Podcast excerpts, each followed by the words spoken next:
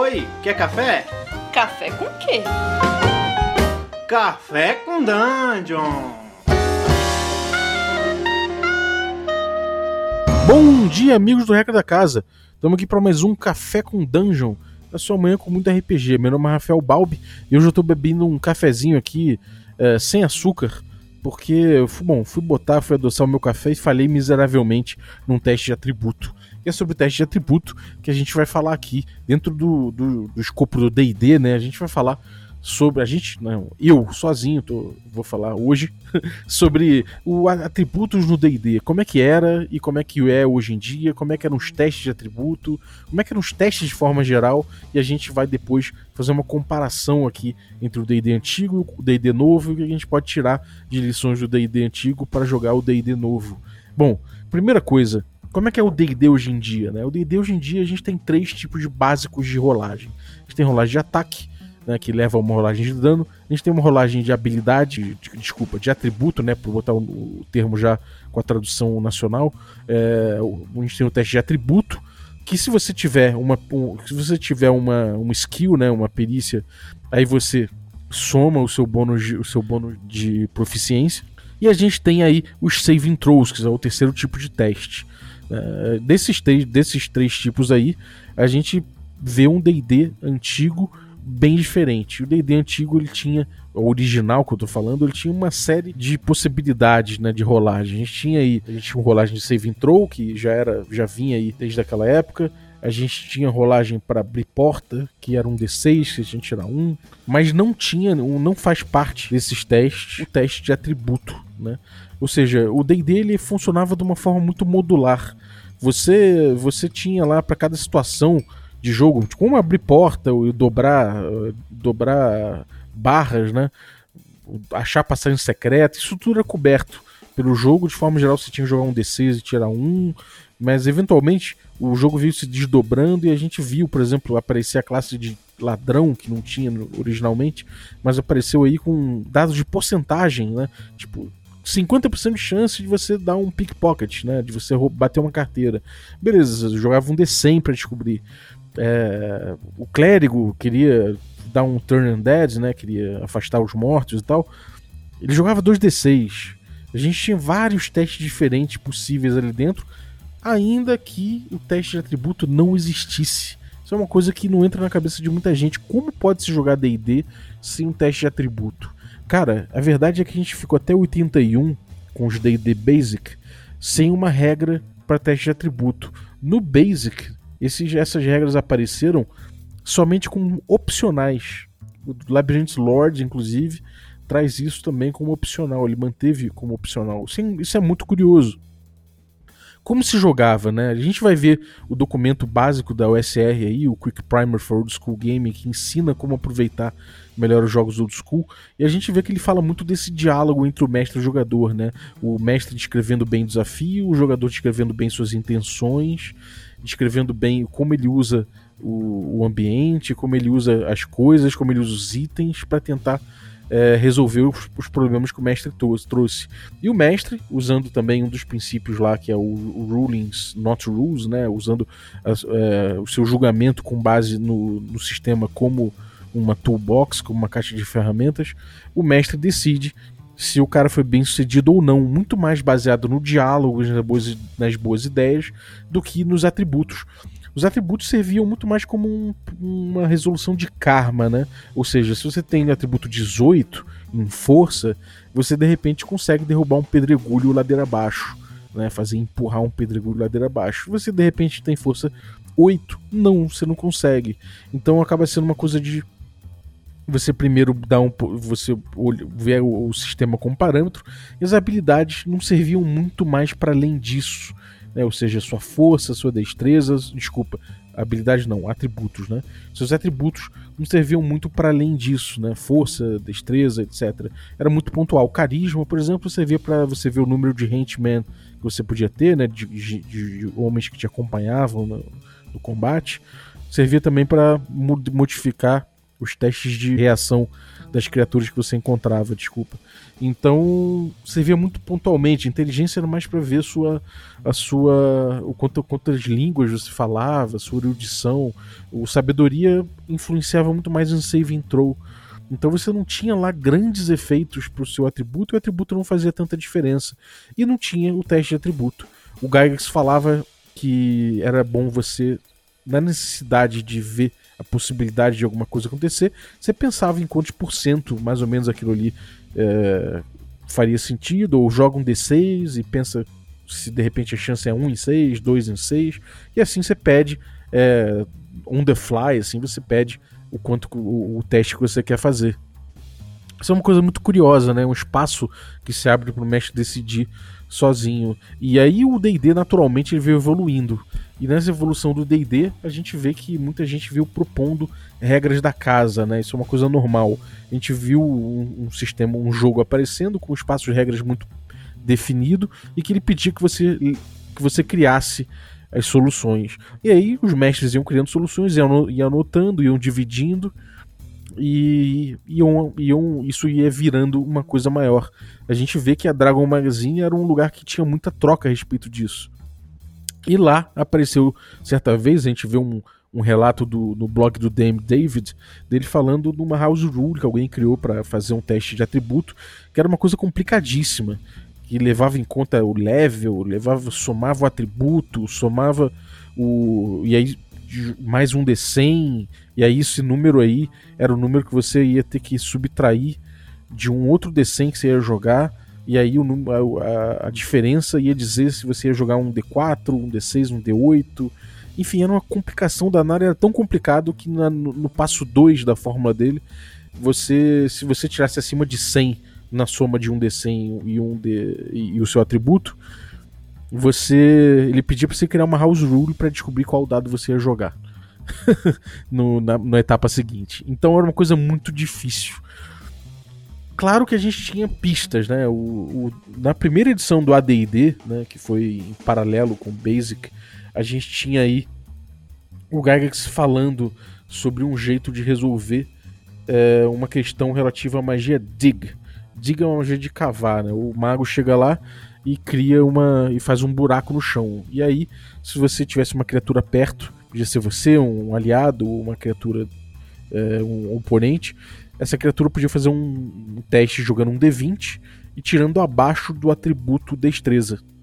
E aí, meio que foi uma aparição do que veio, veio a ser o teste de atributo que o D&D Basic trouxe, né? Que é você joga um D20 e tira abaixo do seu atributo é, é, o famoso roll under, né? Que na OSR se usa bastante, inclusive é, dentro da OSR você vê que muitos jogos têm o teste de atributo como um default, não como opcional, né? O que é o que é curioso, porque o D&D começou sem isso e a gente busca um estilo de jogo old school.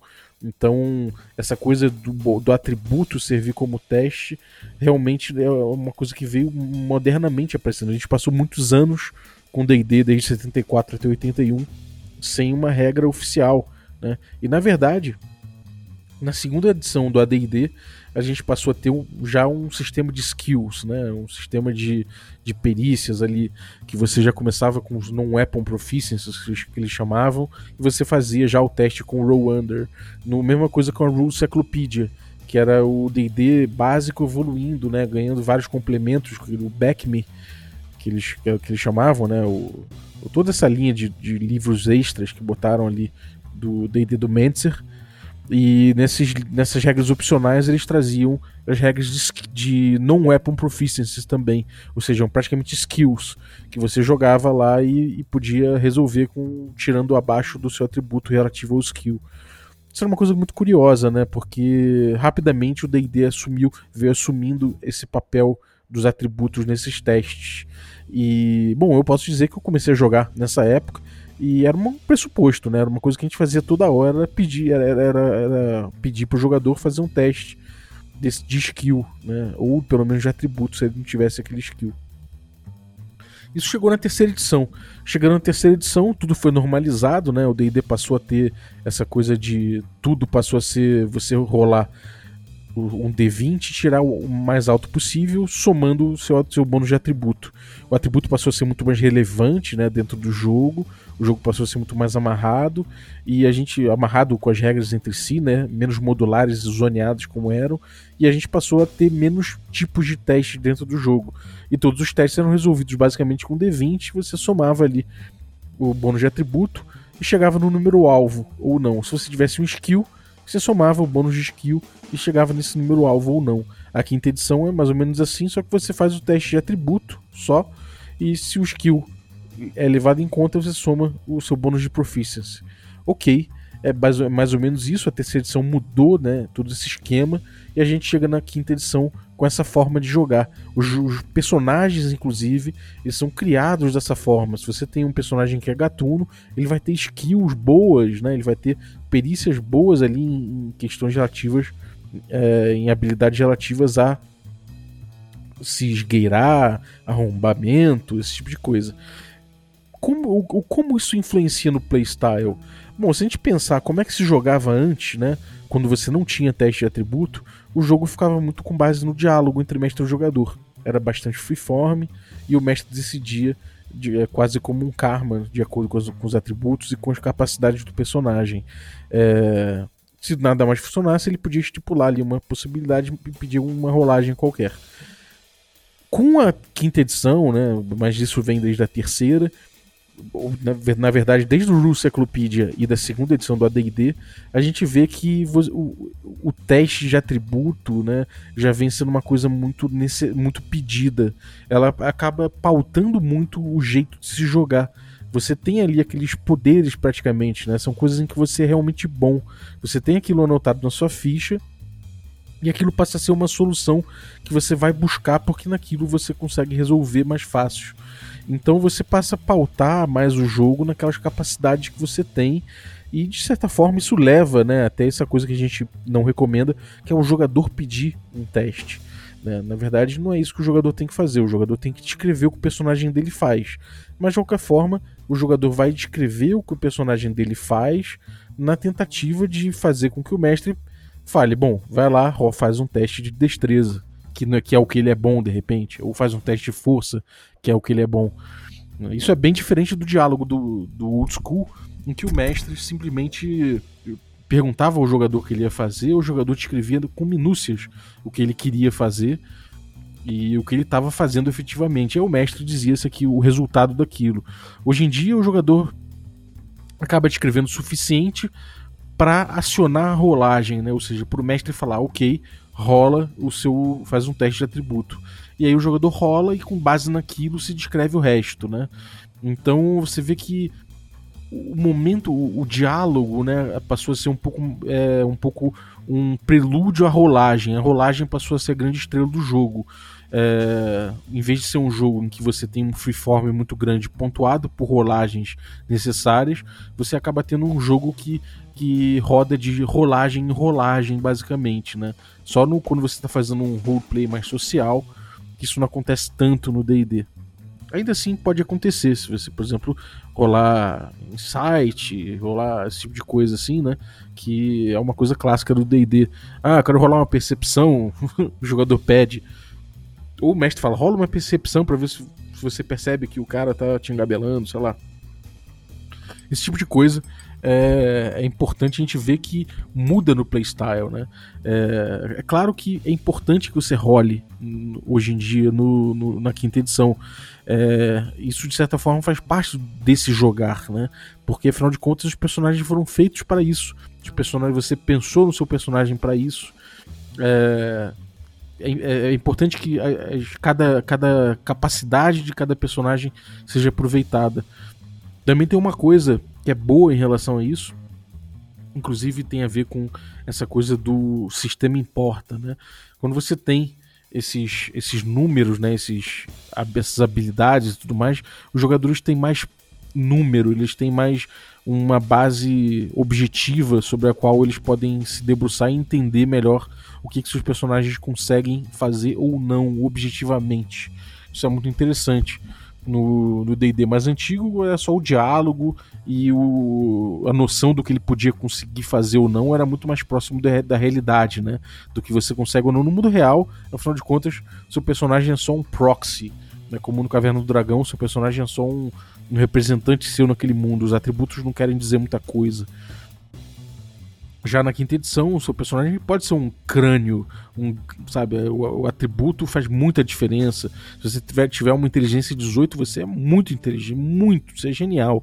Então é importante que isso seja mostrado no jogo, isso se faz através das rolagens.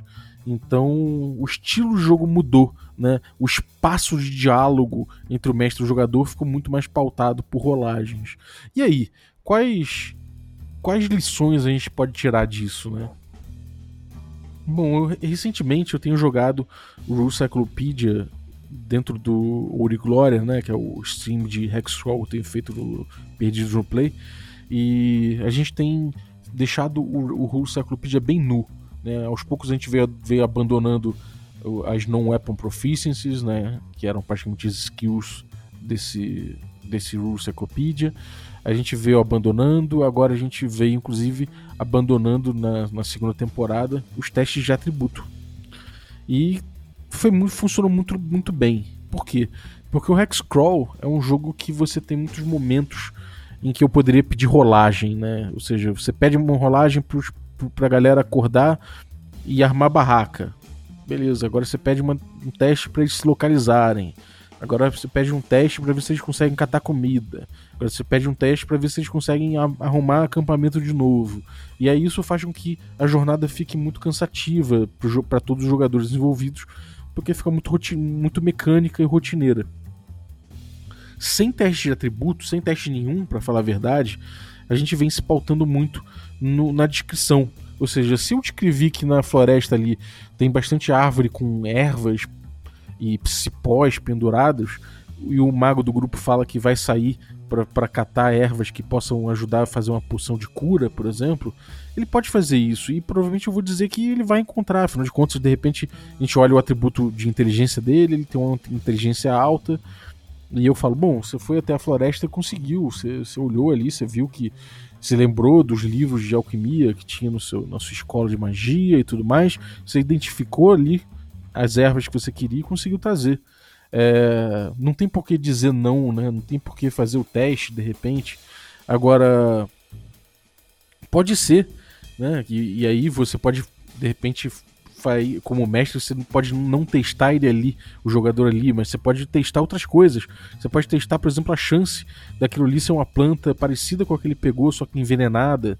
Você pode pegar, por exemplo, é, sei lá, você pode de repente fazer um teste para ver se tem um encontro randômico justamente no momento em que o mago sozinho se separa do grupo para catar ervas e aí ele vai ter que encarar um desafio sozinho, uma criatura que apareça, um, sei lá, um, de repente ele está atravessando o rio para ir atrás uma, da, da erva que ele, que ele notou do outro lado do rio, e aí vem uma tromba d'água que se rolou ali no, no encontro no, no, no evento randômico, né?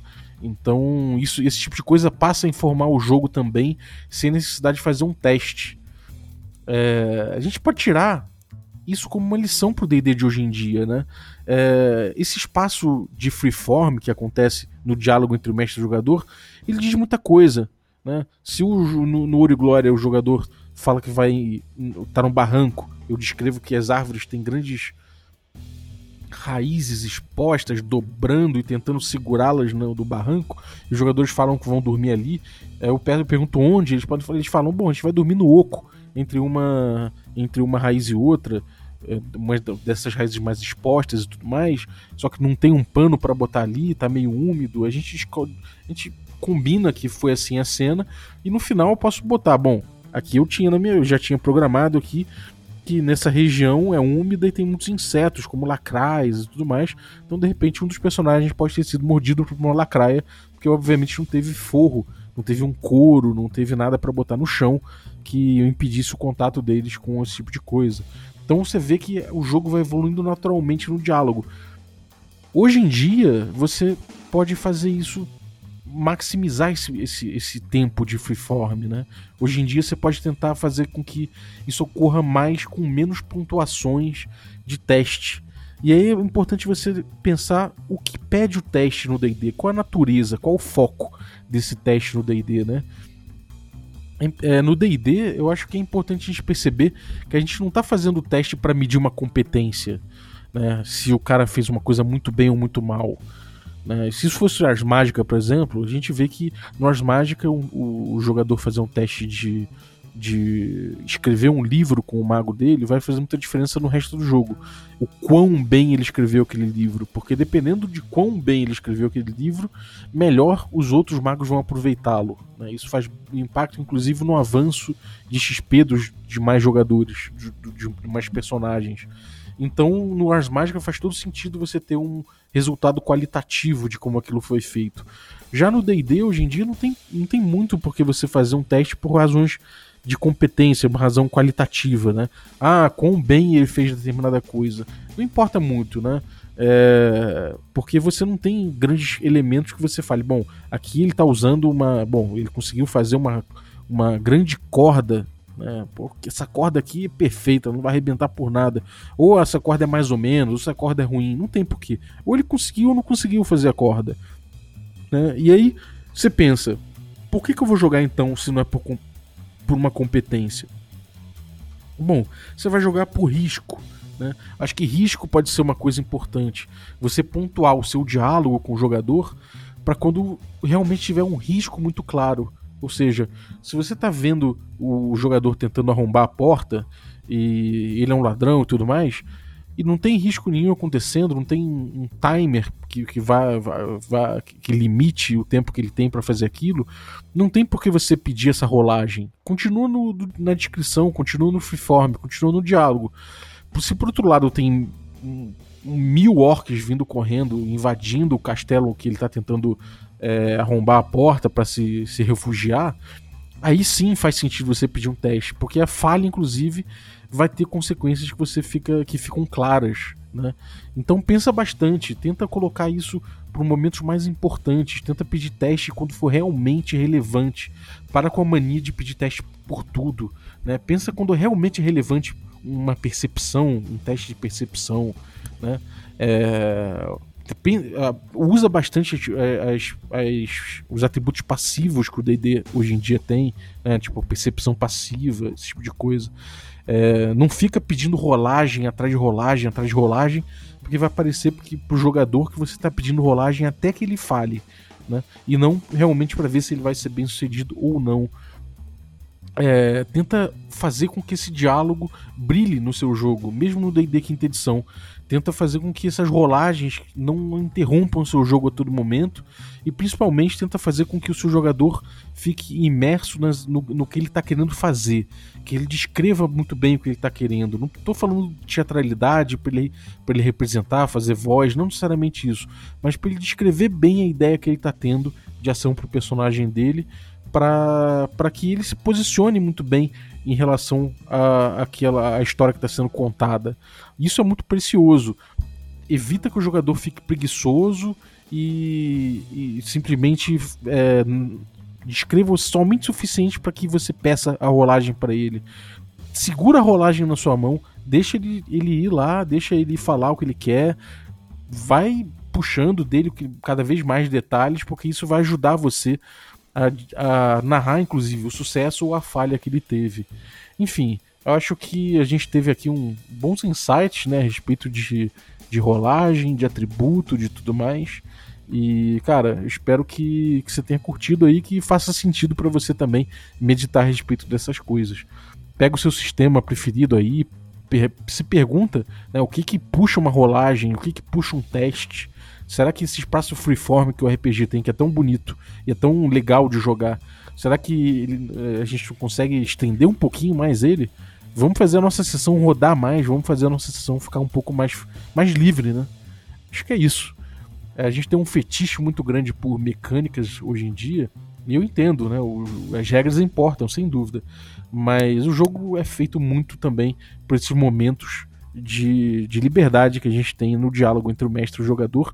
E se não for isso que vai pautar o sistema, eu não sei mais, eu não acho, não consigo acreditar que seja o que o RPG se paute muito mais no sistema dizendo como se joga. Pelo contrário, eu acho que o sistema vai auxiliar o diálogo entre mestre e jogador e não o contrário. Então é isso. Um abraço e até a próxima.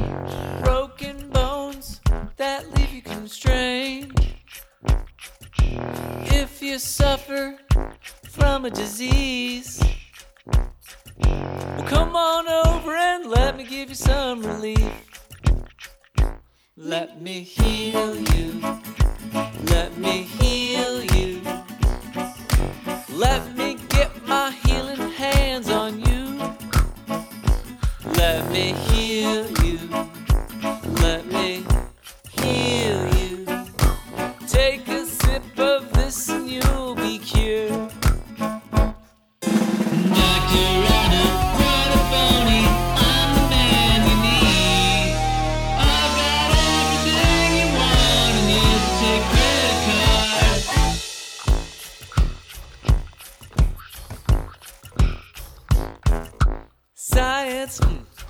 can only do so much. What you need is a healing touch. All of your pains will be released. Well, come on over and let me experiment. Oh, I mean, let me heal you. Let me heal you. Let me get my healing hands on you.